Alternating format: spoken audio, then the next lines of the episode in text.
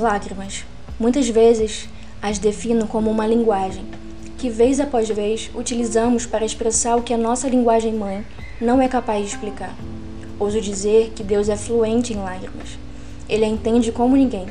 Se trata de uma linguagem, uma forma de expressar tão importante que a Bíblia vai dizer que Deus guarda cada lágrima no seu odre, que as registra, anota cada uma delas. Por isso digo que ela é uma linguagem, como se anota gotas. A lágrima é mais do que um analgésico natural. Ela é uma linguagem silenciosa que só Deus é capaz de traduzir. Registra tu mesmo o meu lamento. Recolhe as minhas lágrimas em teu odre. Acaso estão anotadas no, em teu livro? Salmo 56:8. O salmista disse essas palavras com tanta confiança como alguém que sabia do que estava falando. Ele se dirige a Deus como quem diz: Sei que você tem registrado todas as minhas lágrimas, e dessa vez quero que você mesmo a registre, pois sei que você as recolhe sempre, e que até mesmo tem um livro em que você anota todas elas. Na leitura bíblica, você percebe que Deus se importa quando o assunto são lágrimas, e até mesmo uma das suas promessas sobre o fim, que é o começo, ele diz que enxugará de nossos olhos toda lágrima, que na eternidade não haverá mais pranto então percebe-se que é um assunto que Deus tem toda a intenção de tratar. Mas se você prestar atenção no título, no título desse podcast, o suas está em letra maiúscula, o que significa que não desejo falar das suas lágrimas, indivíduo, mas das lágrimas de Deus. Calma aí. Você está querendo dizer que Deus chora? Que Deus tem lágrimas? Uhum, sim.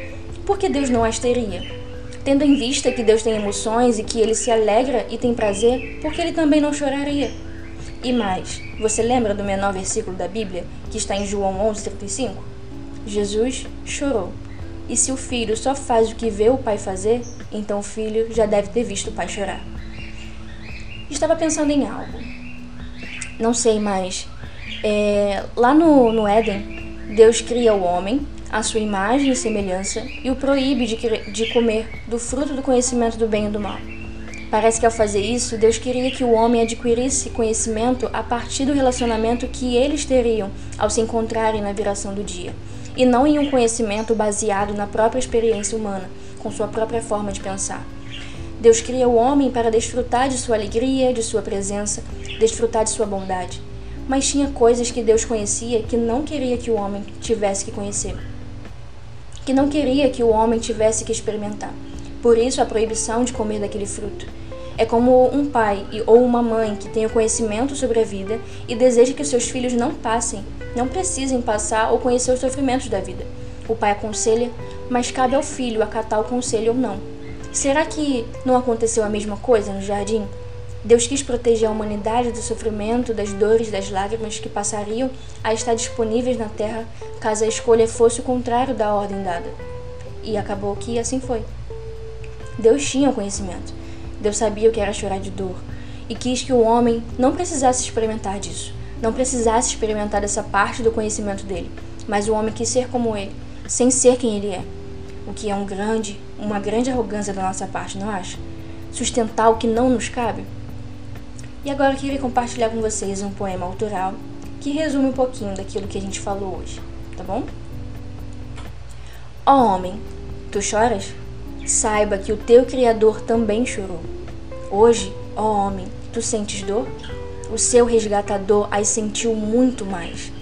Se ele se importa com suas lágrimas, com sua dor, por que não nos importamos com as emoções também sentidas por nosso intercessor? Homem, teu Deus entende muito mais do que você possa imaginar sobre dor, sobre lágrimas. Ele tentou te fazer escapar de as conhecer, ó homem, mas você as escolheu viver. Porém, um dia ele prometeu que não mais haverá, que todas elas ele enxugará, que dor não mais existirá, que criatura e criador juntos, como amigos da vida, irão regozijar.